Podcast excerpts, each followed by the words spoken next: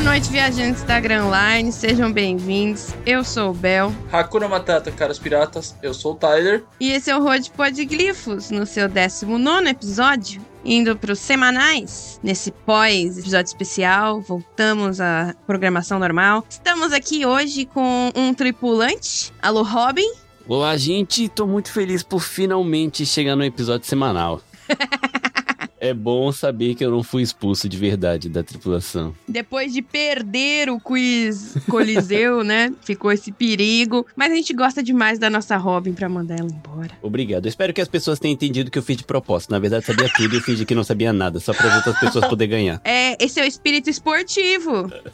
só passar os recados antes da gente seguir pro semanal. Vamos lá, coisa pra caramba que a gente tá na semana de lançamento do volume 100, então tem 300 mil coisas acontecendo ao mesmo tempo. A gente teve essa semana, foram lançados todos os curtas We Are One. Eles são perfeitos, são histórias diferentes em cada curta, e no último eles meio que se conectam. Não vou falar como, mas eles se conectam. E eles são muito bonitos. Vai mostrando vida de pessoas comuns e como One Piece entra na vida dessas pessoas e faz parte do crescimento e da jornada dessas pessoas, cada um com a sua proposta. Muito da hora. Saiu a segunda parte do pôster gigantesco que Tiro Oda está fazendo com os 50 personagens personagens mais votados do World Top 100, que foi a pesquisa de popularidade mundial de One Piece. Se você viu a transmissão ao vivo do Luffy no espaço, porque teve isso também essa semana, nós tivemos o Luffy indo para ISS, a Estação Internacional Espacial. Ele entrou lá, deu os rolês, deu umas cambalhotas. Eu não entendi nada. Eu só entendi o que o Luffy falava, porque o Luffy fala um japonês muito simples, então dá pra você entender o que ele fala. Agora, quando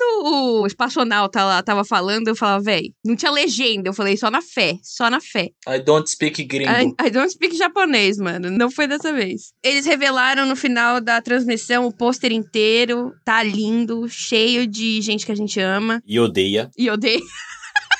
tem uma galera estranha, né? Assim, fã de One Piece é, é, democrático, né? Quem votar mais ganha. Então, assim, sempre tem uma galera votando nos malucos, tipo do Flamengo, várias tretas aí. Que mais? Nós tivemos novidades do live action, né? Essa coisa aqui que não sai novidade nunca. Nós temos um logo oficial para o live action e nós temos um título para o episódio número 1. Vai se chamar Romance Down, assim como o primeiro volume de One Piece. Lembrando que o live action tá sendo feito por, assim, pessoas que são fãs de One Piece, pessoas que gostam muito de One Piece. Eu acho que é justo a gente acalmar os ânimos e dar uma chance. Gente, tenha fé. Só tenha fé. É o que eu digo pra você. A sua fé pode ser dissipada? Pode, mas tenha fé. Foi o que eu falei, sabe? A gente tá numa geração de live actions novos. A gente tá vindo aí, Sandman vai vir, Percy Jackson vai vir, One Piece vai vir. O que, que os três têm em comum? Os produtores, escritores estão envolvidos num cargo alto, produção executiva. Então eles têm poder de decisão final na obra. Eles têm mais voz na hora de falar: ó, oh, isso aí tá errado, minha obra não é assim. Então vamos ter fé no Oda. Como diria o Tyler, vamos ter fé nas crianças da favela também, entendeu? Vai dar tudo certo. Eu só vou aceitar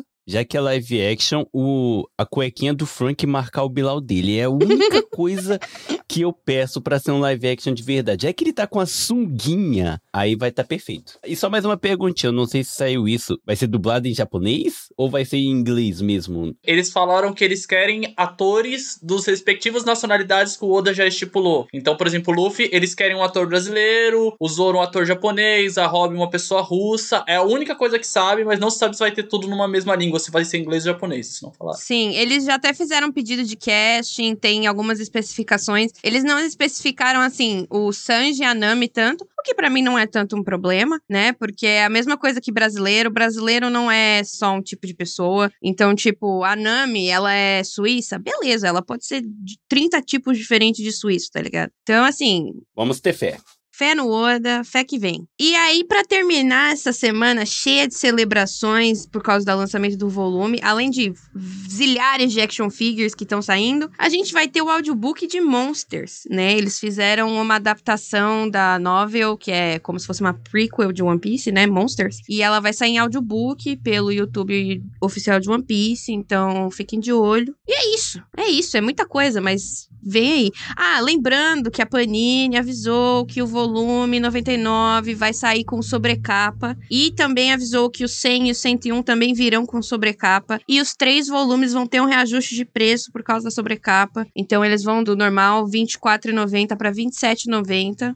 E, pelo que entendi, é só para os três volumes, provavelmente por causa da celebração especial, que são os lançamentos desses três volumes. Para finalizar, lembrando que agora o Rod Podglifos tem um apoia-se. Você pode se tornar um apoiador do Rod Podglifos a partir de dois reais. Você tem acesso ao nosso grupo do Discord, apoia.se barra Podglifos. E agora, com o apoia-se, os apoiadores na faixa pirata de 10 reais são os nossos agradecidos a cada episódio, né? Porque graças a vocês esse podcast segue em frente. Valeu, time! Seguimos crescendo o tempo todo. Obrigado por apoiar. Então, obrigado, Lise. Obrigado, Santana. Obrigado, Luiz. Obrigado, Vitor. Obrigado, Ana Carolina. E obrigado, Felipe. Muito obrigado, gente. O apoio de vocês é muito importante. E vocês, outros ouvintes, sigam a gente nas redes sociais. Sigam a gente no Instagram, arroba. E sigam a gente também no Twitter, arroba. No TikTok também temos um TikTok agora, para você que gosta de videozinhos. A gente lançou um TikTok apresentando toda a tripulação para vocês e vamos fazer mais conteúdos pro TikTok ao longo das próximas semanas. Então siga a gente também lá, arroba. Acho que as redes são só essas. Alô, alô, aqui é o Bel do futuro para dizer quem foi o ganhador do sorteio da Kuma no Mi. Então vamos dar os parabéns ao Felipe Gomes, Femax P, que se dedicou a flotar os comentários. Valeu, Fê, pela participação. Valeu todo mundo pela participação. E é isso. Vem mais pela frente. Quem participa do Apoia-se tem, a partir de 5 reais, um sorteio a cada quatro meses de um pôster de procurado. E com a segunda meta batida, agora vai ter também um ícone, um ícone para foto de perfil nas redes sociais. E é isso, vamos pro episódio. Chega de introdução desse episódio, que já foi 10 horas. Bora? Bora. Bora!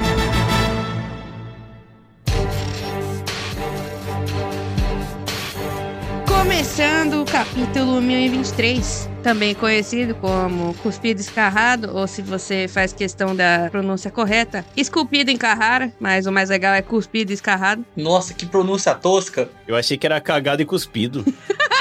O termo certo é esculpido em Carrara, porque Carrara é um tipo de pedra que você faz esculturas, tá, tá, tá, tá. Mas como o Brasil é Brasil, cuspido escarrado é muito mais legal. E faz referência ao termo em inglês que é spitting image, né? Spitting de cuspir. Então. Eu só quero dizer para vocês que quando o Bel fala Carrara, eu só lembro do Augustinho. Então quem viu a Grande Família sabe do que eu tô falando. Caraca, eu juro que eu fiquei o tempo todo pensando numa piada em fazer com agosto por causa do Agostinho, sabe?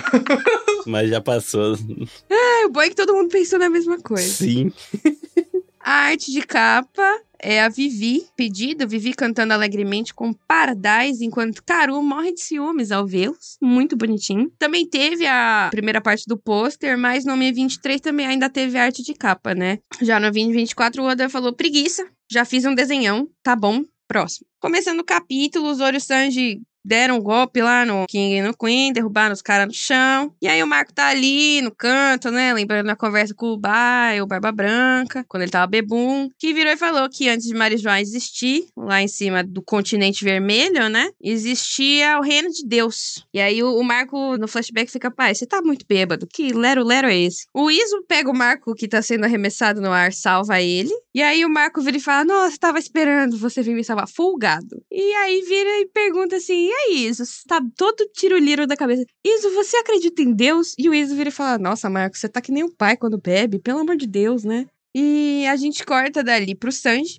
que aí ele tá ali tendo uma troca de socos com o Queen, né? E aí ele vira e fala assim: Nossa, meu corpo tá meio esquisitão depois que eu usei o Raid Suit. Aí o Zoro vira e fala: Ah, é na sobrancelha?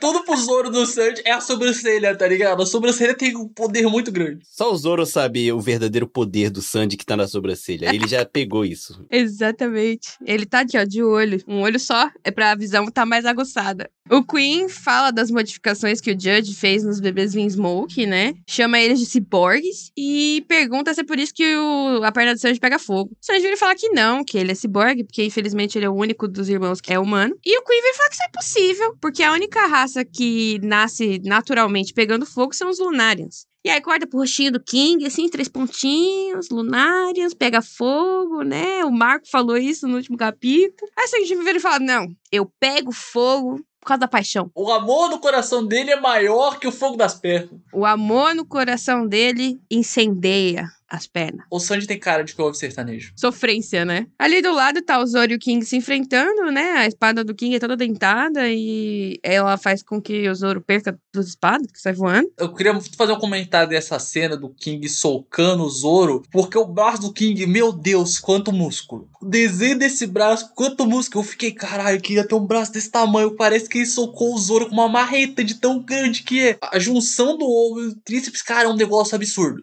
Queria fazer esse comentário aí como artista.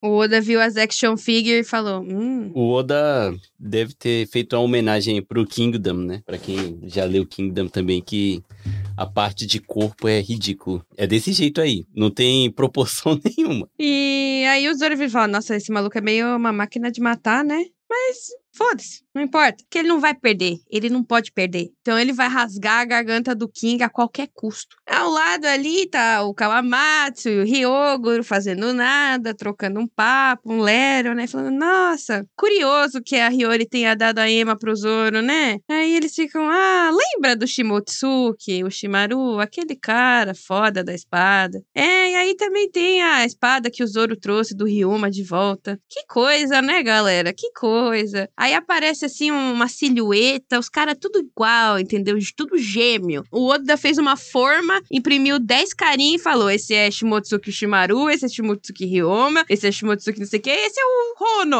Ah, tem família, é família, é parecido. Será que é família? Ó, se for por tipo sanguíneo, é família. Eu não sei se vocês podem levar isso em consideração, mas é o Já saiu, tipo sanguíneo? O Ryuma é XF e o Zoro é XF. Então eles têm o mesmo tipo sanguíneo. Oh.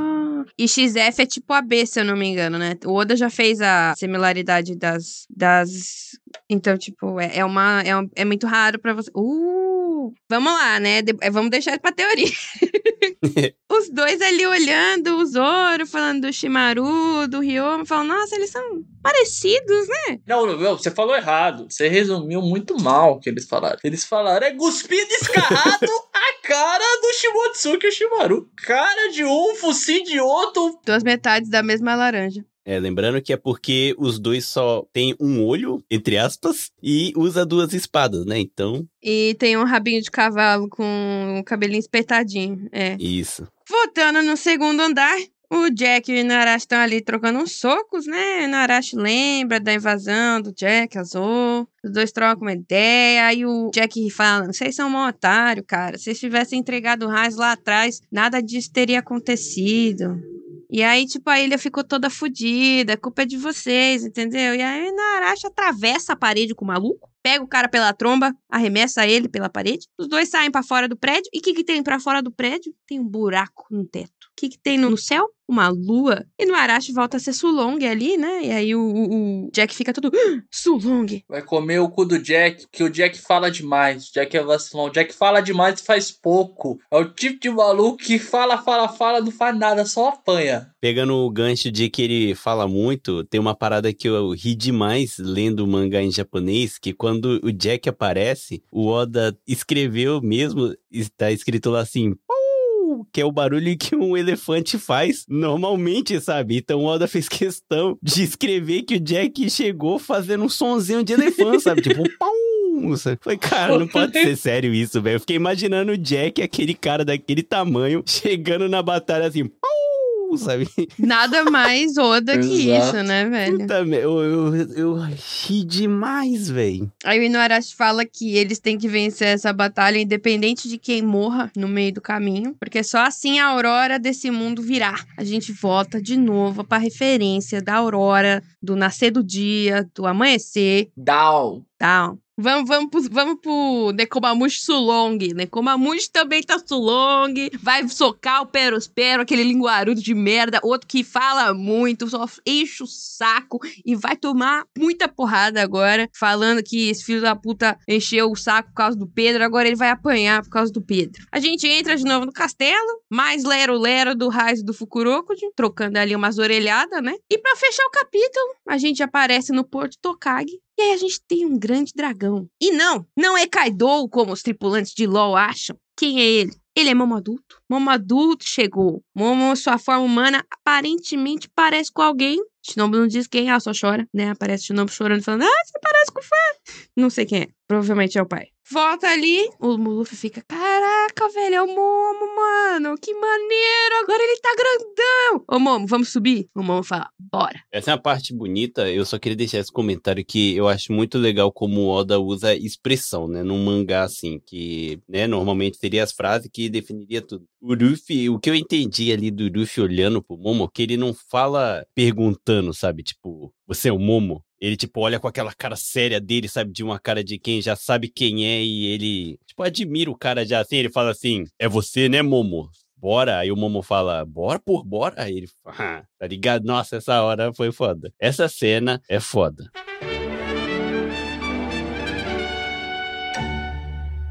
Indo pro 1024, nome do capítulo é Alguém, que também poderia muito bem ser traduzido como Fulano. A arte de capa não tem arte de capa, é o pôster. É a parte do meio do pôster. Aqui tem os Mugiwara no meio, né? Tipo, tão bonito. Corretíssimo, Eiichiro Oda. Tem que tirar um descanso. Precisa desenhar personagem fazendo coisinha fofa essa semana. Já fez um pôster enorme. Tá ótimo. Mano, o Oda tá trabalhando demais e isso é fato. Isso não podemos negar. Esse maluco tá trabalhando demais esses últimos meses. Eu quero que se foda. Sem folga toda semana que eu quero saber a história. Tá entregando demais, velho. Tá entregando demais. Dentro do castelo, a gente vê um vulto no segundo andar e vários soldados do Kaido desmanhando. E quem é o vulto? Nada mais, nada menos que God Soap, derrubando os guardas. Ou, na verdade, dizendo que ele está derrubando, porque quem está derrubando é o hack do rei da Big Mom. Que ele finge que está derrubando todas aquelas pessoas e derrotou dois Tobiropos. Ele é o caçador de irmãos, grande o Sorate. Enquanto isso, a gente vê a Speed, a Otami e a Nami escondida no corredor ali perto do Soap. A Nami tenta se comunicar com o Frank e eles falam tipo, se tiveram notícia do Momo e do Luffy, e eles não têm, e daí o Frank até fala, ah, se não teve notícia, é algo bom, aí a Nami tá maluco? Tá tudo bem se a gente não tem notícia, é, é bom.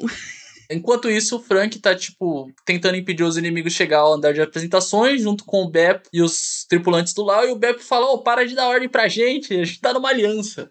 O Beppo claramente não entendeu como é uma aliança com os Mugiwara.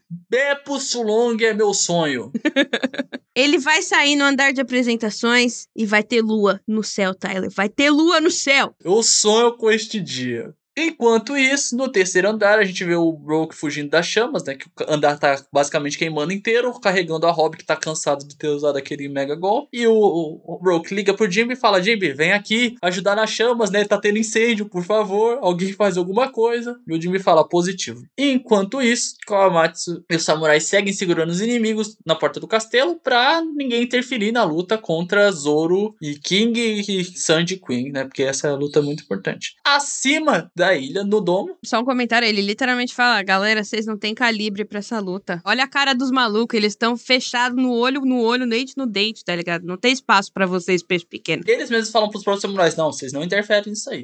Isso aqui, ó, se um de vocês entrar ali, vocês vão atrapalhar. Isso é briga de adulto. Criança fica no playground, adulto briga com adulto. No domo, temos a luta do Yamato contra o Kaido. Yamato diz que o Kaido sempre quis matá-lo. E o Kaido diz que ele, se ele carrega o nome Oden, ele tem que se preparar para isso, porque eles estão numa guerra, né? E o nome de Oden carrega muito poder. Yamato fala que, ah, porque você disse isso, admirar alguém agora é pecado, né? Porque eu admiro Oden, o grande homem. E começamos o tão esperado flashback do Yamatinho. A gente falou que vinha, ele durou pouco, mas ele. A gente só ignorou ele porque ele tava acontecendo tanta coisa, rapaziada, que a gente nem achou que o mundo ia meter isso agora. A gente, a gente falou isso foi é. o quê? 10 capítulos atrás. Não, eu falei que ia ser durante a luta do Yamato contra o Kaido, né? O flashback tinha que vir agora pra enrolar a luta, né? Já faz dois programas que a gente não fala disso. Dois programas semanal. Ah, mas teve que fazer toda uma introdução ali do Zoro, voltando das cinzas, o Marco. É o que eu tô dizendo, o Oda fez o famoso. Eu vou fazer você olhar para esse ponto aqui na esquerda enquanto À direita eu estou trazendo algo emocionante. Então, no flashback do Yamato, Yamato pequenininho acorrentado, né, com as algeminhas de Karosei lá, ele derruba todos os soldados à sua volta e mostra que ele tem hack do Conquistador desde pequeno. Kaido fica impressionado e fala, ah, talvez você tenha valor. Mas já que você é Oden, eu vou decidir prender você nessa caverna com um grupo de samurais e se você sobreviver em um mês, eu te tiro daqui. O Yamato tá morrendo de fome e os samurais estão ali e criança não sobrevive um mês sem comer, né, gente? O Kaido literalmente larga eles com um prato de comida, umas espadas e fala: vocês querem comer? Se mata aí, tem um prato. E é interessante porque o Kaido fala que eles são grandes samurais e ele menciona que é o seguinte: ah, eu queria que vocês se juntassem a mim. Então, se decidam, se algum de vocês decidir, é só chamar que a gente liberta vocês e a criança tá aí também. Olha isso pro Sandy criança, né? Que tava passando fome e sobreviveu meses lá. Não, mas o Sandy ainda tinha um pedaço de comida. E Yamato foi literalmente tigelinha de arroz, uma tigela de arroz pra um mês. E daí o Yamato fica com medo de ser morto, né? Porque ele fala: não, eu sou filho do Kaido, então provavelmente eles vão me matar, porque eles sabem quem eu sou e eles são com fome. E os samurais não. Eles fazem o oposto. Eles pegam a comida e oferecem pro Yamato e falam: samurais não sentem fome. Você teve uma família difícil. Eu acho isso interessante, né? Eles falam, tipo, deve ser uma merda crescer nessa família, né, velho? E o Yamatinho, tipo, chorando, comendo e falando, cara, esses samurais são muito foda. Será que eu posso ser um samurai mesmo que eu tenha fome? Mas, cara, se você quer ser Oden, vai dar tudo certo. Ele apresenta o diarinho do Oden, né? Ele pergunta quem são os samurais e um dos samurais fala: Eu sou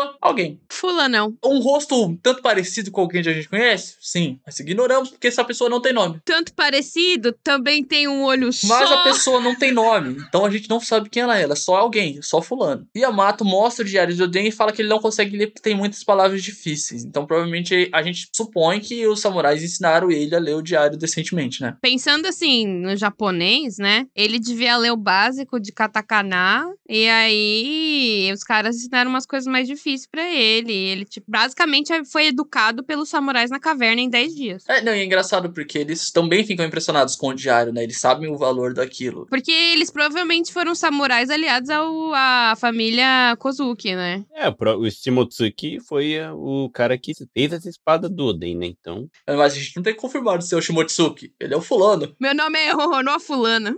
Nessa brincadeira, eles ficam 10 dias ali e os samurais percebem que o Kaido vai matar o Yamato e não vai tirar eles dali. E mesmo que eles fiquem, provavelmente eles vão morrer. Daí eles decidem. Eles falam: está tarde para nós participar da batalha de 20 anos, porque eles acreditam que eles não vão estar vivos até lá. Mas você, criança, pode participar da batalha por nós e libertaremos. Então tem a cena lá, a famosa cena de samurais bombados. Os caras têm umas costas absurdas. Além do fato que os malucos acabaram de ler o Diário de Odeio, eles basicamente sabem o que precisa pra abrir as portas de Wano, eles sabem como que chega no, no Raftel, eles devem saber segredos do século perdido. E eu acho que é isso interessante, porque eles são bondosos e honrados de saber que eles não vão ferrar uma criança, porque eles deram a comida pra ele muito antes de saber se ele tinha o diário. Mas eles compreendem a importância do Yamato e a força que Yamato pode ter na batalha de 20 anos, e eles falam: não, a gente não vai conseguir ficar até lá, vivo até lá, mas você carrega o que a gente acredita. Se ele tem a vontade herdada do Oden, né? Eles mesmos passam a vontade herdada deles, a vontade herdada do Oden tá ali no diário, eles entendem ela, eles compreendem ela, e eles passam a vontade herdada deles pro Yamato, que daí segue o próximo quadro, né? Aí volta pro presente, Yamato diz que ele vai se posicionar contra Kaido, porque ele tem pessoas que acreditam nele, né? E pelas pessoas que aceitaram ele. Ele decide lutar e ele pergunta pro Kaido, mas então por que você prima a minha liberdade, caramba? Por que você não deixa o seu Oden lutar pelas pessoas que acreditam? E o Kaido olha e fala, não existe resposta tão simples assim, moleque. Aceita que a vida não é fácil. Então a gente tem o Baguá contra Baguá e acaba o capítulo.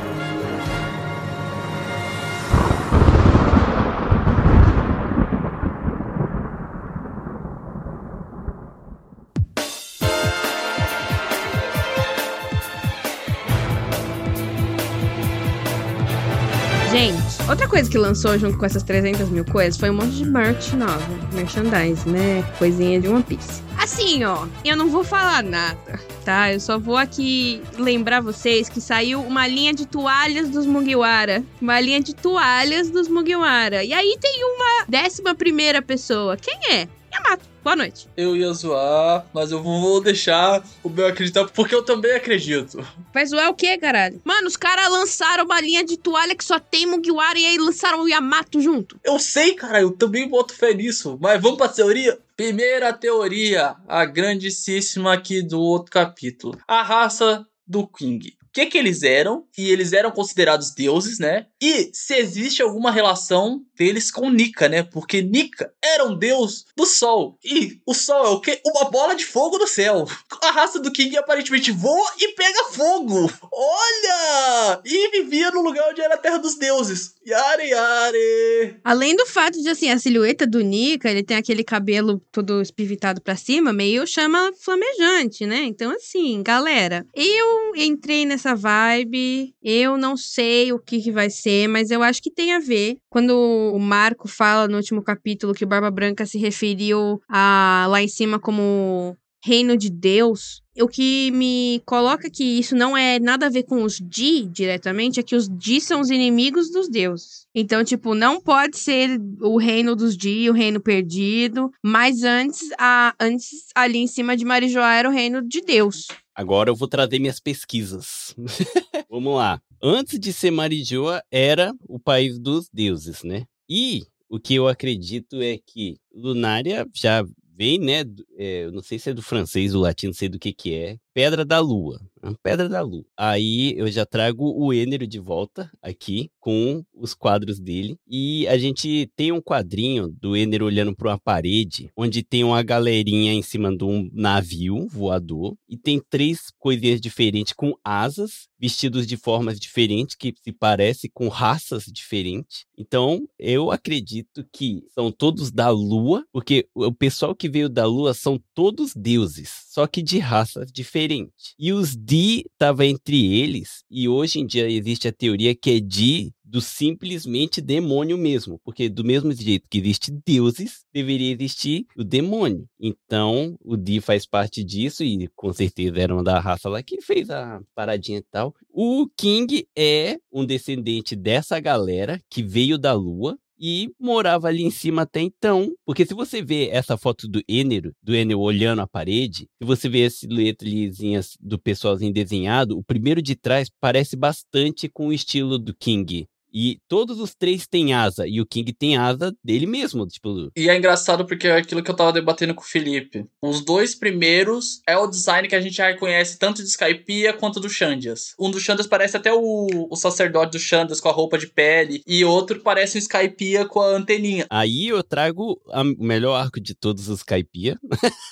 o Skypiea, quando você pega o mapa dele, tá escrito lá que é a terra dos deuses. Tá escrito no mapinha, gods, é, gods, sei lá, agora não lembro, mas tá escrito que é a terra dos deuses. Aí eu trago de novo o Enero na lua e tem um quadrinho que agora, cara, eu não tô conseguindo lembrar, porque isso daqui tá sendo de cabeça. Nenhum dos quadrinhos do Enero na lua vendo, ele encontra lá uns destroços, né, de uma que foi uma cidade e tem um nome. Em Skypiea tem o mesmo nome, o, né, monumento lá, sei lá. Birka, Birka. Tá escrito Birka e Birka é a, a ilha de onde o Enel vem. Exato, que é onde ele nasceu. Ele fala que é a terra onde eu nasci, as pessoas tal. Então, tem na Lua e tem Skype. Por que será? Eles também têm ligação com o Deus do Sol. Não só o Deus do Sol, como o Deus da floresta, Deus do vento, Deus, Deus de tudo, que eles acreditam nos deuses. Não, o próprio Enel se intitula Deus, né? Exato, ele se intitula Deus. Então, tem uma ligação. Então, não pode ser coincidência, ainda mais o Oda não usaria o mesmo nome em cidades assim, não faria isso.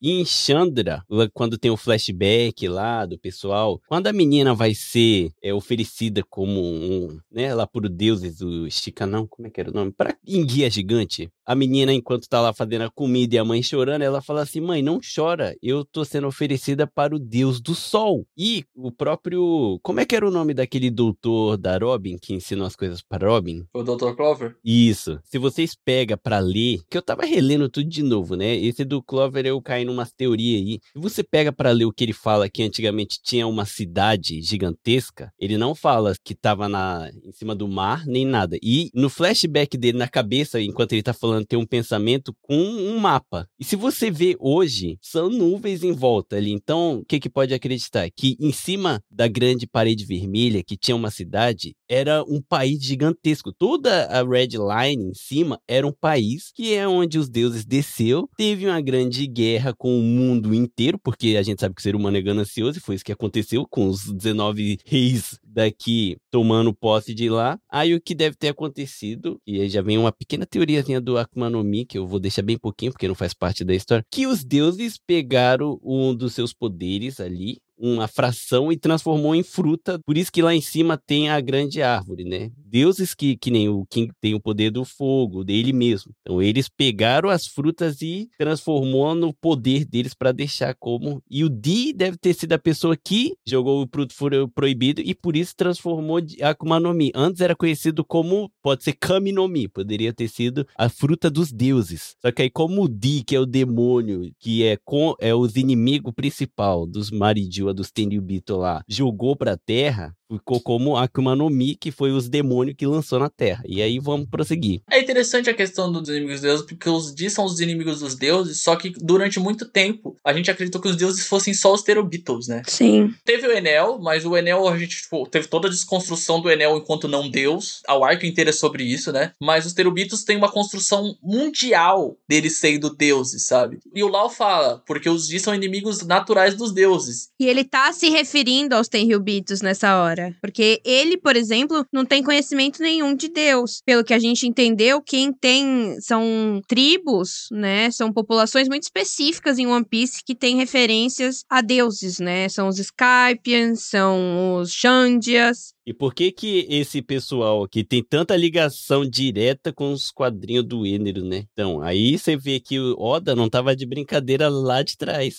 E os homens peixe que também têm, em teoria, poderes. Porque eles nadam embaixo d'água, eles falam, eles respiram. Então, tipo, isso é uma forma de poder, né? Similar ao King, que pega fogo. E agora vocês acreditam que o Sandy tem alguma ligação com a raça do King? Modificação genética. Porque o Sanji tem a mesma cor do cabelo do pai porque ele ainda é um ser humano, né? Ele é o único dos irmãos que ainda é ser humano, então ele puxou a genética dos pais. O King é, já era um cara gênio, já era um rei. Pode ser que ele sabia de alguma coisa. Como é que o cara tem tanta influência, tanto poder sendo um, um merdinha, sabe? Ele não é um Apollo, sabe?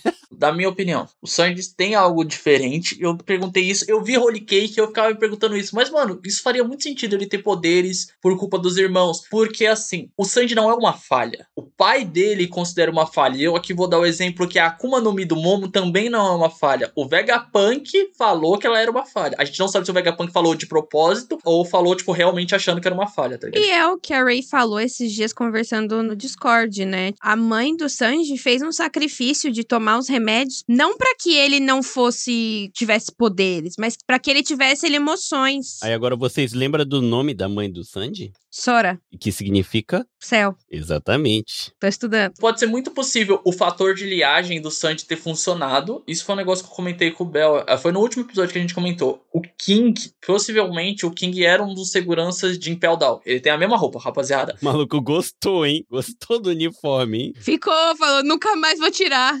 Aí, tá ligado? Tipo, não tem por que ele ter o um uniforme de Impel Down e nunca mais tirar roupa. Mano, o Oda já falou que tem uma galera nesse mangá que nem toma banho, entendeu? Eu não ficaria surpreso com o maluco tá usando o mesmo uniforme há anos séculos, décadas. O King, tipo, ele segue o Kaido porque ele respeita a força dele. O Kaido já foi preso. Então lá, ele conheceu o Kaido, beleza. Se ele tava em Impel, o Vegapunk ter olhado pra Maria e falado: Ó, oh, eu preciso de um genes desse cara, um pedacinho assim, só pra fazer um negócio aqui com outro maluco que é meu Rod. E o Judge olhou e falou: beleza, eu tenho um genes de uma raça que pega fogo. E como o Judge é um ótimo pai, e se eu fizer um dos meus filhos ser uma pessoa que pega fogo? É, porque, tipo, a gente teria que ver, assim, pensar os outros irmãos, o Yonji, Nid, Ichiji, os poderes deles da onde poderiam vir, né? Mas, ó, o que que eles fazem? É, tipo, veneno, eletricidade. Mas a Radio não é um dos quadrigêmeos. Ela é diferente, porque ela foi modificada enquanto viva. Tipo, ela já nasceu, ela nasceu humana e foi modificada. Por isso que ela ainda tem um pouquinho das emoções de uma. Sim, ela é um parto normal. Por isso que ela é a zero. E eu trago aqui provas de que o Sandy tem essa linhagem porque o Oda sempre deixou ali como um, um, easter egg, achando que é por ele ser cozinheiro. Mas o Sanji sempre fala sobre fogo nas frases dele. Em Thriller Back, ele pega fogo, cara, quando ele está muito esquentado. Sim. Ele pega fogo. A gente achava que era uma coisa tipo de comédia editada, mas não, cara. Quando ele... a gente tá seguindo as mesmas pessoas que fazem teoria no Twitter, porque você viu isso numa teoria no Twitter em japonês, não foi? Pior que não, não sigo ninguém no Twitter de teorias nem nada. É uma pessoa que eu sigo que faz teoria em japonês, que postou esses screenshots do Sanji pegando fogo ao longo do mangá, tá ligado? É, e ele mesmo fala no Thriller Back lá, quando ele tá lutando com a Absalão lá, aquele corno filha da puta, desgraçado filha da puta. Ele fala assim, ó, toma cuidado com o que você fala, que eu sou do tipo que pega fogo, eu me esquento quando fico mais nervoso, né? Isso já era um, provavelmente, um easter egg, só que provavelmente o Sanji não sabe disso, né? Não... E se ele souber e estiver escondendo, ele é um corno, ele é um corno. O fogo e a paixão, o Oda sempre refere o fogo do Sanji à paixão, né? Sempre que alguém pergunta, ele fala paixão. O fogo e a paixão não são coisas distantes, né? A paixão queima como fogo. Começou o filósofo. Vou citar um anime que não é um anime, mas isso é interessante aqui, ó. Não foi nada a ver sobre One Piece, mas eu gosto de falar isso. Em Avatar, a lenda de Aang, sua dobra de fogo só funciona se você tiver uma motivação e um, uma vontade ardente. E os dobradores de fogo, comumente, eles têm um propósito e isso vem da raiva. Por isso que o Zuko, quando ele. A dica da raiva dele, ele não sabe mais ser um dobrador de fogo. Só que Ele aprende a amar o Eng. ele aprende a amar e daí ele desenvolve a dobra de fogo dele a partir da paixão pelos amigos. Pelo E Eng. pelo um novo propósito. E o Sandy pega fogo porque ele queria ver gente pelada no furô e o cara comeu a Akuma no Mi de ficar transparente. Esse é o nosso, o nosso cavalheiro que merecemos. Nossa, cozinheiro, Sanji. Momo Grande é parecido com o pai? E se sim, Kaido vai tremer na base? Vai ficar com medinho de Oden ali, da imagem de Oden cara a cara? Eu aqui digo que sim, porque se ele tremeu com só a sombra de Oden nos samurais, ele vai tremer com a imagem de Momo. Eu acho que ele tem chance de cagar nas calças ali. O maluco tem estresse pós-traumático, né, cara? Tudo que lembra o Oden, ele já. PTSD, tá ligado? Vai dar gatilho, ele vai ficar, opa, pera, como? Aí al- alguém vai pegar o, o Yamato, que deve- vai estar capengando aos pedaços ali, vai pegar dele no colo, vai botar ele no cantinho. Vocês sabem que é já daqui uns dois capítulos que é o Luffy em cima do Momo segurando o Yamato no colo depois dele ter tomado uma ação e falando: Você já fez bom demais. Entra no, no meu navio, descansa lá. Cara, eu consigo ver a cena do Kaido, tipo, chutando o Yamato do domo, ó, morreu. O Luffy trazendo o Yamato no braço, assim, e o Momo subindo, tipo, e, e aquela cena que no anime vai estar em slow. O Momo subindo devagarinho, assim, só a cabecinha do dragão. O Kaido olha aquilo, ele olha assim, o dragão, assim, outro dragão, ele começa a ficar com a cara estranha. É aquele meme do Homem-Aranha. Ele, tipo, não, que porra é esse, irmão? O Luffy desce, o Momo deita, aí o Momo volta a ser normal, assim, aí o Kaido, Caralho, Oden! Dragão, dragão Oden, meu Deus, tranquei o cu. Eu nem vi essa cena, mas só de vocês falar, eu imaginar, eu tô arrepiado. Tem uma perguntinha só. Pergunta. O poder da Shinobu, ela só passa o tempo, né? Tipo, a mentalidade dele ainda é o Momo de 8 anos, né? É o que ela falou, ela falou isso. Eu vou amadurecer o seu corpo, mas você vai ter a cabeça de uma criança de 5 anos. Será que o Momo vai estar andando igual o Oden, tipo, assado no rigo? Porque você sabe que o Oden anda com as pernas mega abertas. Se ele estiver andando daquele jeito. Ele anda com as pernas abertas. A Shinobu deixa bem específico que ela só vai envelhecer o corpo do Momo. E isso é um negócio que a gente ficou pensando, porque se o Momo ia ficar mais forte ou não. Pra mim, a forma dragão dele agora, e ele ter controle de ser dessa forma, comprova pra mim que sim. Ele vai chegar ao ápice do- aos 28 anos, o ápice que ele teria fisicamente com os 28 anos. Eu não tô nem especulando luta, só tô falando que ele vai ter controle das habilidades dele. E isso é muito importante, porque ele ter controle das habilidades dele como dragão impede que o Nigashima caia em cima da ação. Amém, Jesus? Eu acho que, igual todo mundo ali, ele amadureceu durante todo esse arco que ele foi o que mais se fudeu. A decisão dele tá firme. Ele falando ali com o Luffy, com a voz firme, sem tremer. Ele reencontrou o pai dele. E o pai dele agora tem tetas. Que legal, galera. Ele, E ele adora, né? ele falou: beleza, maravilhoso, pai. Obrigado. Pelas falas dele, que o, o Oda não. Ele fez questão de não colocar nem pontinho, nem tipo como se ele tivesse com a voz trêmula. Então, ele tá decidido, ele tá pronto pra morrer. Então, ele tem um controle da fruta fruta dele justamente por isso, que ele é um cara agora decidido e focado. O Momonosuke já tem aniversário? Com certeza deve ter. Talvez tenha, talvez tenha. Se o Momonosuke não tiver aniversário, Honda, manda uma carta pro Oda e fala pra ele que o aniversário do Momo devia ser 29 de fevereiro, porque é ano bissexto e ele é uma criança de 28 anos com uma cabeça de 8. então é o perfeito, mano. É perfeito. Perfeito. Mas eu, o que eu ia citar, uma coisa que eu acho muito importante. Eu tava revendo o anime essa semana e One Piece trata muito sobre quem você admira. E é óbvio que a pessoa que o Momo mais admira atualmente é o Luffy. Então ele tá ali, tipo, confiante. Eu vou ajudar esse cara porque eu confio nele, eu admiro ele. Porque ele já viu tudo que o Luffy pode fazer. Ele já viu o Luffy em Punk Hazard, já viu o Luffy em Dez Rosa, já viu o Luffy com os Mink, só não viu em Holy Cake, mas ele já viu tudo que o Luffy faz. E outra, né, meu, tem toda essa profecia dos 20 anos e, tipo, ele sabe, é agora ou nunca já, sabe? Ele leu o diário, ele sabe por que, que ele tem que abrir os portões, ele sabe o que, que vai acontecer, ele sabe provavelmente quem é João Boy. Mas vocês sabem que o Momo depois vai voltar a ser criança, né? Como? Ué, a gente tem a Bonnie ainda. Porque eu não vejo sentido em Oda deixar o, o Momonosuke na idade que ele tá agora com a cabecinha de criança. Eu acredito e eu gostaria muito do Yamato tripulante, mas eu acho que o Yamato vai ficar em um ano depois de libertar, porque eu acho que o Momo em algum ponto, eu tenho quase certeza que o Momo vai com eles durante um tempo e depois ele volta a ser criança. Eu acredito bastante nisso. Sabe por que eu acho que o Yamato entra e ao mesmo tempo o Momo vai? Porque tem toalha. É ótima desculpa, pô. Hoje eu tô o Felipe Bariátrica das ideias. Gente, aí você pode falar, não, eu tô, tô chapando a minha cabeça. Isso é culpa do anime. O Tengu Yama possui nada mais nada menos que o mesmo dublador do pai do Oden. O Vivere Card dele foi lançado nessa leva do fim de semana passado e ele já foi corrigido da idade do Tengu Yama pra ser a mesma idade. Gente, é por isso que eu tô falando pra vocês. Vocês querem me encher o saco que Yamato é mulher? Vivere Card tá errado todo dia. Tem uma porra de um site chamado Revision Vivere Card. O Oda tá tipo xerife, saca? Ele vê o papel, carimba, pá, pá, nem lê, pá. Errou! Deve ser o assistente, o Oda fala, não, você, você sabe, você lê o Wikia, lê o Wikia, lê o Wikia pra mim e confirma lá pros caras. Obrigado, tô trabalhando.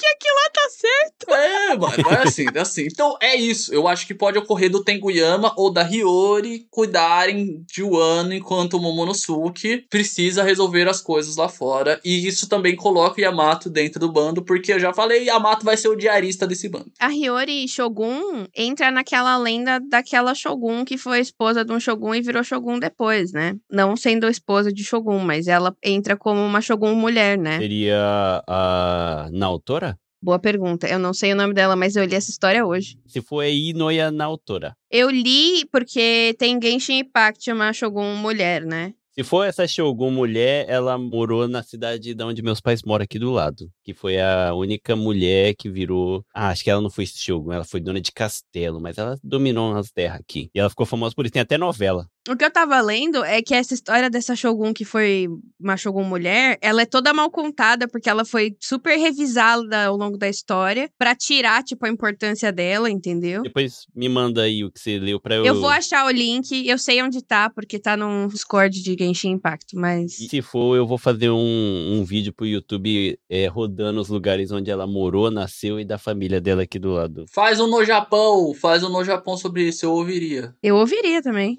É, lembrei que eu acho que o Momo, depois de ler o diário do pai dele, tá a fim de conhecer o mar. E ainda mais depois de conhecer o Luffy, o bando, eu acho que ele tá assim, tipo, mano, vou. E eu acho que no meio dessa viagem, eu acho que em algum ponto ele volta a ser criança. Tomara que não, mas ao mesmo tempo faz sentido, porque a pessoa para crescer tem que ter experiência. E não é três meses ou seis meses com o Luffy que vai dar 20 anos de experiência para ele para ser um grande Shogun. E eu quero ver o Luffy velhão, com aquele jeito que o Oda desenhou ele, ridículo, a bicha tosca pra caralho lá, indo pra Wano tomar uma cerveja e o Momo ser igualzinho o Oden, sabe? Depois de 20 anos quase, sabe? Se o Luffy sobreviver, que a gente sabe que ele vai morrer rapidão, né? Só quero fazer um ponto aqui que o ponto do Honda é muito bom, mas eu consigo também ver Ichiro Oda enchendo cenas de humor do Momo velho, só que criança. Porque, não, eu sou forte como adulto, mas eu sou uma criancinha. É tipo o Chopper bebê agora, né? Caraca, agora imagina o, o Oda meter o louco de. Ah, já que a mente dele é criança, vamos deixar ele tomar banho com as meninas.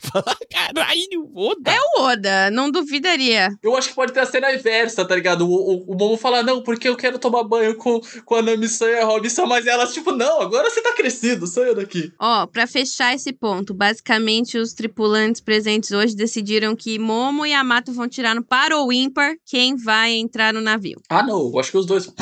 eu não tô tirando para hoje. O mais bizarro é se o Momo realmente tá idêntico ao pai, vocês sabem que ele tem quase 4 metros de altura, né? O Den tem, tem mais ou menos isso. Então ele é um dos maiores ali. Vai ser tipo pau a pau, mesmo tamanho que o Yamato, dois gigantes na tripulação. Isso seria meio bizarro no visual que o Oda, infelizmente, se preocupa bastante com o visual ali da parte da altura dos tripulantes. Eu acho que o Yamato cabe, entendeu? Porque, ó, agora nós temos o Jimby, o Brook e o Frank. E outra que o Oda não tem noção nenhuma de proporção, né? Então pode ter 10 metros que cabe. Não tem, o cara é chapado das ideias. Do nada ele tá fazendo gente de 8 metros, que não é gigante. Não é gigante, mas a pessoa tem 8 metros de altura. Tá, beleza. Quem eram os samurais na caverna? E aquele alguém era Shimotsuki, o Shimaru, e se for Shimotsuki o Shimaru, Zoro realmente tem parentesco com o Shimotsuki?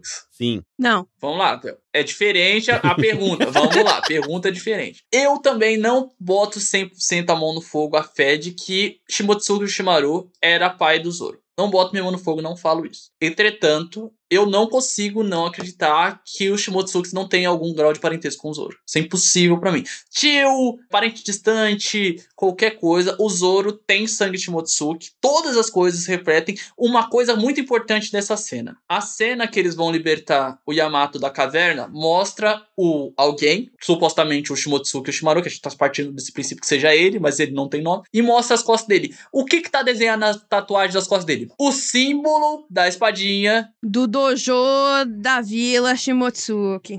Mas aí tá. Concluiu? O flashback do Yamato, 20 anos atrás, né? Uhum. O Shimotsuki Kosaburo, que foi o cara que fez as espadas, a Ema, tal, que deu lá, o mesmo que Uhum. fez a Wado Ichimonji, que é o que o Zoro tem. Ele fugiu de Wano há 55 anos atrás. Kosaburo, Saburo é 3, é o kanji de 3 Iro. Como é o nome do mestre do Zoro? Koshiro, que é Ko e 4. No Japão tem o costume de chamar Ichiji, Niji, Sanji, que é primeiro menino, segundo menino, ou terceira menina, e assim vai. Então, provavelmente, o Koshiro é filho do Kosaburo. A Kuina já foi, o Oda mesmo falou, tem no SBS, ele confirmou, a Kuina, ela é neta do Kosaburo, que é um Shimotsuki. Sim. E o Zoro, quando tá treinando com o Momo, ele usa uma palavra snatch, que não pode ser dito. O Zoro fala: Eu uma vez ouvi do Didi, de um velho lá da vila. O Uhum. Oda confirmou que esse velho é o Kosaburo, que é um Shimotsuki. Aí, beleza. Quem criou a vila Shimotsuki foi o próprio Shimotsuki Kosaburo e o samurai. Aí agora, se o Oda tá querendo zoar com a nossa cara de colocar todas essas coincidências, até o tipo sanguíneo, ó, eu tenho até foto aqui, ó, que eu não falei, não vou esquecer. O Zoro e o Ryuma, que é um Shimotsuki, faz aniversário no mês 11. Os dois têm o mesmo tipo sanguíneo, que é XF. O Zoro tem 1,81m de altura, o Ryuma tinha 1,79m, que é muito coisa de japonês, que de família em família a altura quase não muda. Mas é, essa é a mesma altura que o Zoro tinha antes do time skip. Antes do time skip. E os dois, o Zoro agora só enxerga de um lado e o Ryuma também só enxerga de um lado. Então tem esse negócio de dele ser um Shimotsuki por causa disso. Aí o que se acredita é que pode ser sim que o Roronoa seja um nome, porque a gente não sabe se o Shimotsuki foi a mãe ou se foi o pai. Eu tenho certeza que o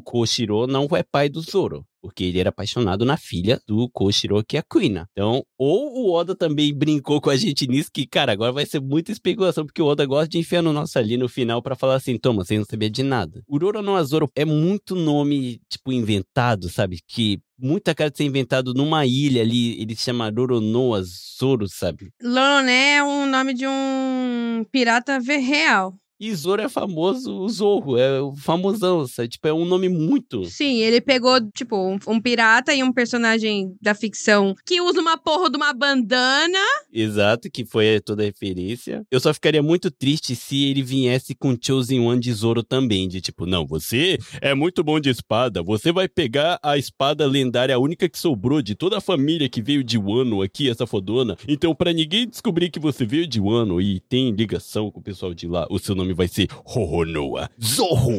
Porra! Aí vai me fuder. É engraçado, eu acho que assim, você falando essas coisas, eu pensei que talvez o Zoro poderia ser parente desse outro Shimaru, e daí ele tem um parentesco com esse outro Shimotsuki, né? Ele tem parentesco com o Shimaru. Só que você me faz isso, você me faz pensar numa outra vertente. Que sim, ele é, tipo, filho ou descendente do Shimotsuki Oshimaru, porque o Bel acabou de me falar hoje que os 20 anos bate. O Zoro tem a idade certa para o Shimotsuki Oshimaru ter fugido de Wano. Porque, mano, eles vão sair daquela caverna, os caras vão ter que fugir da ilha, senão eles, o Kaido vai comer o cu deles. Vai ter que É, o Zoro daí, né? tem 21, né? Então, tipo, o maluco tem 6 anos pra dar um rolê ali. Caraca, o maluco saiu da caverna doido pra meter, hein, velho? Porque ele fugiu.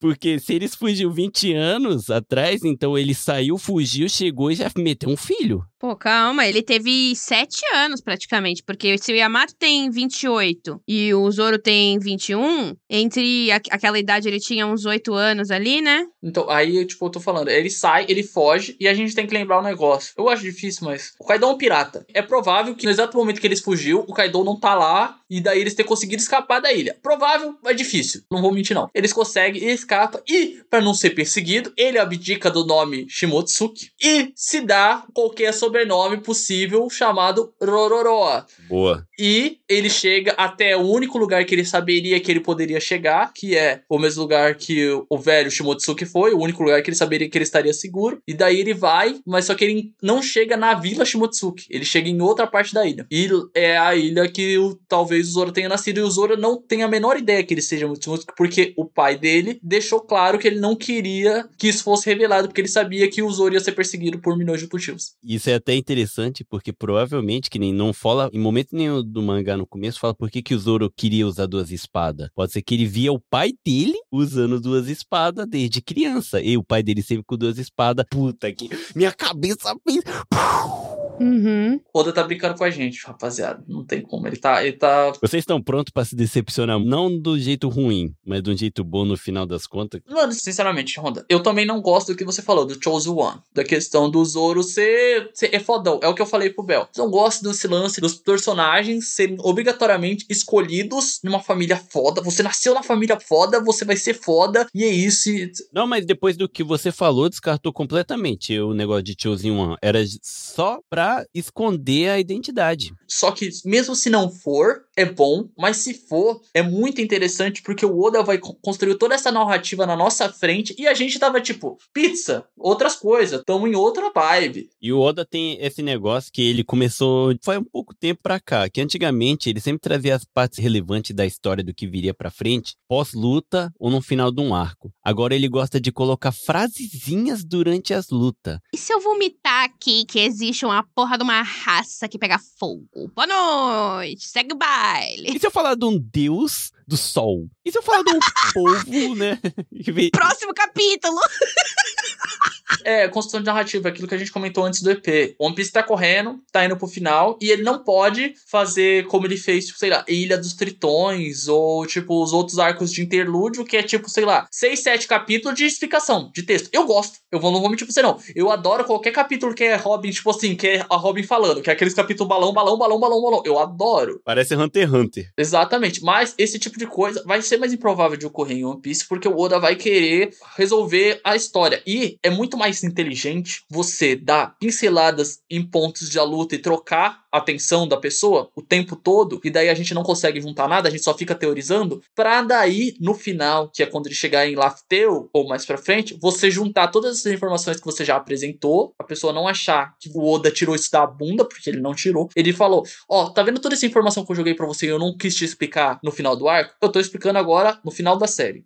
Aceita que é o que eu fiz. Tem até uma parada interessante que eu lembrei agora, só voltando um pouco pra parte do Zoro, né? Do, de ser parecido e tal com, com com o Ryuma lá, o Oda já traz isso de muito tempo atrás, em uma conversa dele com o escritor de. No Brasil, acho que é conhecido como Samurai X. Uhum. O Jirorori Kenshin. Na conversa dos dois, de muito tempo atrás, os dois conversando, o escritor falou do Samurai X, falou que o Oda complicou a vida dele. Aí o Oda falou, oxe, por quê? Aí ele falou, porque quando eu tava conversando com você sobre o tema do meu próximo anime, e eu falei que o meu personagem principal só teria um olho, ele falou assim, ah, então, o Zoro daqui a um tempo vai conseguir chegar só com um olho. Então o Oda já tá assim, ó, há muito tempo. Sim. E a gente sabe que existe caderno do Ano Kuni desde o comecinho de One Piece. Aí vem filho da puta na internet falar que aquele dragão, um pêssego que ele desenhou naquela Cred Color, que tem a porra do passarinho dos Kozuki na roupa do Luffy, não é de propósito. O cara tem caderno de Wano desde 1500. O Ano, é, eu acho que é o único arco que eu boto a minha mão no fogo, eu boto a minha mão na cabeça do King, que é uma das coisas que ele mais preparou, tipo, do comecinho. Todo arco tem um furo ou outro. Me fala um furo grande que teve em um ano, assim, sabe? Não teve um, um, furo, assim, tá muito bem trabalhado, muito juntinho, tá lindo a história, tá perfeito. Mano, e outra, o Oda tá trabalhando de novo, que ele sempre fala que ele tem orgulho de ser, ser japonês e tudo. A parte de sabe? Mano, você lê o ano, você vira um Yamato, você quer ser um samurai, velho. Os caras é beres pra um caralho. Cara, isso é um negócio que eu tava lendo nesse capítulo e na cena que eles olham e dá a comida pro Yamato, eles falam: pode comer, samurais não sentem fome. E eles falam: você teve uma família difícil, né, criança? Tipo assim, você abdicar de. Você tá morto de comida. E você abdica porque você sabe que você. Não importa se aquela criança é o filho do seu, seu inimigo, ela é só uma criança. Ele passou por uma vida, ele foi agredido, ele sofreu. Você tem que ter honra e dar aquilo para ele, ter compaixão. Né? Quase o Zef com o Sanji. O, o Sanji, quando ele encontra com o Zef, o Sanji é uma criança que xinga ele porque ele é pirata, fala um monte de merda. E aí o Sanji tá pra morrer, ele salva o Sanji, dá toda a comida que ele tem pro Sanji, come a própria perna, que isso é cortado, mas ele come a porra da própria perna, pro Sanji viver e comer a comida que tem, tá ligado? É, e é o mesmo motivo, por causa de um sonho. O Yamato sonha em ser um Oden, e o Sandy tinha o mesmo sonho de visitar o álbum. Mano, em japonês fica mais bonito, porque, tipo, em português falando pode comer, parece ser meio grosseiro. Só que em japonês o samurai chega e fala tabenasai. É quase um por favor, sabe? É tipo coma. E eu imagino aquela voz, sabe, bem de samurai assim. Mano, esse flashback, por mais curto que seja, é um dos mais lindos até hoje, cara. Nossa. A costa do pai do Zoro bombado, aqueles caras, né, que já inclui.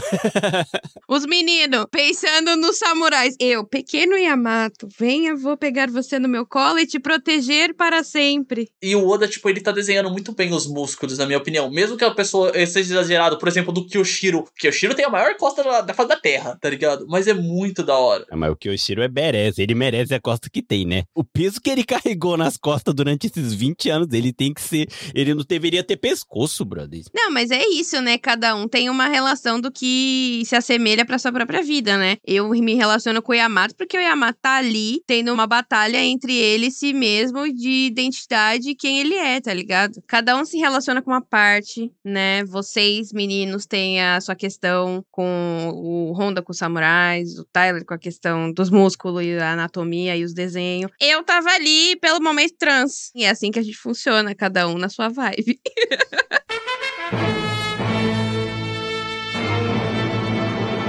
Pode colocar essa parte, essa perguntinha, se quiser cortar e colocar mais pro começo das teorias, sobre a fala do Sandy sobre o corpo dele tá estranho. Fala. Nossa, pode falar. Depois de usar o Raid Suit, né? A gente sabe que o One Piece trabalha muito com o número 3. O número 3 sempre acontece alguma coisa. Por exemplo, o Jamburuboro lá, né? A bolinha que o Chopper come. Antigamente, quando ele comia a terceira, o corpo dele ia pro caralho. Aí agora lembrando que o Judge é um gênio. Cria o clone o caralho. Eu acho que em toda a roupa, o Raid Suits lá, tem alguma coisa que trabalha um pouco com o gênio com a pessoa. Tipo, ah, se você não for tal, você não pode usar isso porque o corpo não vai aguentar. O Judge sabia que o Sandy era um humano, por isso que tratava como um, uma imperfeição. Só que ele sabendo o histórico familiar, pode ser que ele sabia, né, da, dos Lunária e tal, dessa parte. Pode ser que ele tenha incluído alguma coisa ali, e quando o Sandy veste o Raid Suit, por ele não ser um robô, tem uma certa, né, um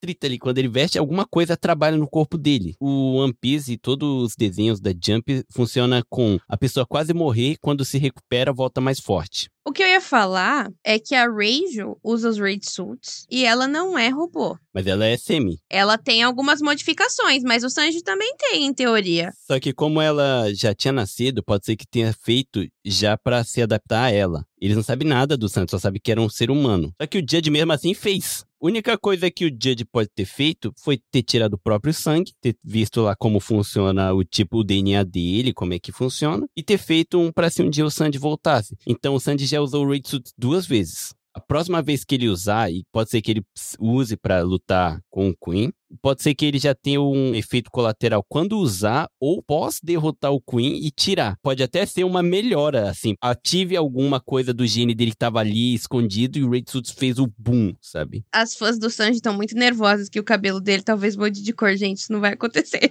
Então, mas a teoria aqui no Japão, o mais forte e o que o pessoal tá mais levando em consideração é que possa mudar a cor do cabelo dele mesmo. Ah, não, gente. Vai ficar tudo bem. É, não, eu espero que sim, porque se isso acontecer agora, depois de 1024 capítulos. Não, a galera tá achando que ele vai perder as emoções, que ele vai ficar lero-lero das ideias, que o cabelo dele vai ficar preto. Não, não, mas até porque a gente sabe que o Sanji é perfeito por ser um ser humano, né? Então acho que isso o Raid não vai mudar. Não deve ter esse poder, mas deve ter um poder de tipo.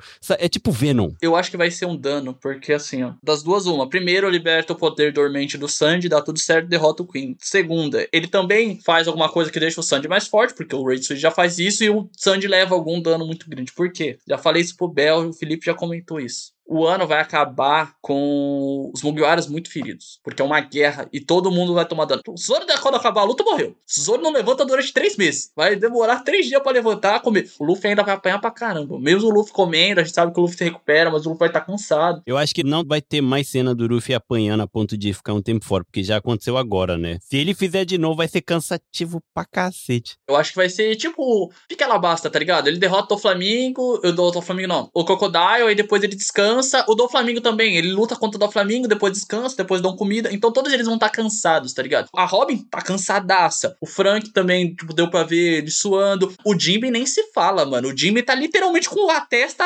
rachada, tá ligado? O Jimmy é uma pessoa que, em teoria, vive embaixo d'água, que tá no meio do incêndio no momento. Então todos eles vão estar cansados. Eu acho que o Raid Switch vai fazer esse dano no Sandy. Por quê? Porque os, os Chapéu de Palha não vão estar em condição de lutar. Só o Chopper que ficou no stand-by o resto da luta inteira. Vai chegar no fim da luta, todo mundo cagado, Chopper. Voltei! E porque ainda tem coisas que estão guardadas, como por exemplo, mano, filho da Big Mom, tá na porta. Os numbers, tá, a gente, eles não são tão fortes quanto a gente esperava, não, mas, mano, são literalmente gigantes com possivelmente algumas nomis Smile. Sinto muito lhe dizer que o Marco chamou a galera, né? Você sabe que a galera que o Marco chamou tá pra chegar, né? Não apareceu no mangá, mas eu sei que chamou. Então, você sabe que no finalzinho do arco, você sabe que vai chegar a galera, certeza. Eu seria ótimo, porque, mano, no final de um ano, o chapéu de palha vai estar tá muito quebrado. E daí, que, é que eu acho? Os samurais e outra galera vai tancar e falar: corre, não, vão, vão embora daqui que vocês têm que resolver o BO. Eu só aceito final de ano com banquete. Um grande churrascão de Oden. O churrasco não, um banquetão. Se não for um bagulho assim. O banquete de um ano vai ser o maior da história, sabe? Porque eu lembrei disso revendo para. Sabe o quê? Sabe qual foi o único arco de One Piece que não tem banquetão depois de tudo? Holy Cake. Pior. Eles estão correndo desde Holy Cake. Holy Cake não teve banquete, não teve comida. E é por isso que o ano vai ter um banquete muito maior, porque o que eles não puderam comemorar lá, eles vão comemorar agora. Gente, aquela cena do anime que o Luffy bate o copo de saque no chão e fala: Não, velho, nada de brinde do Jimby aqui, que a gente vai fazer o banquete com tudo samurai. Quando acabar essa bosta, vai estar todo mundo feliz. Não, e outra, né? Ele prometeu pra menininha lá que vai deixar ela comer até ela não querer mais. O Sandy vai fazer a comida comida tão deliciosa. Ele vai cozinhar enquanto a panela tá em cima do pé dele, porque agora ele sabe controlar o fogo, tá ligado? mas, mas é essa questão que eu falo da Big Mom, eu falo dessas coisas porque todo arco chapéu de palha saem fugido. O ano, eu acho que vai ser essas coisas e talvez outros vilões, porque o ano é fechado. Pode ser a Marinha? Pode. Mas o próprio Akaino já falou: não gosto de envolver com o ano. Samurais são fortes, não tô interessado. Pós-banquete é flashback dos revolucionários lá em Maridio, durante um bom tempo. Sim. Por favor. Chega, galera.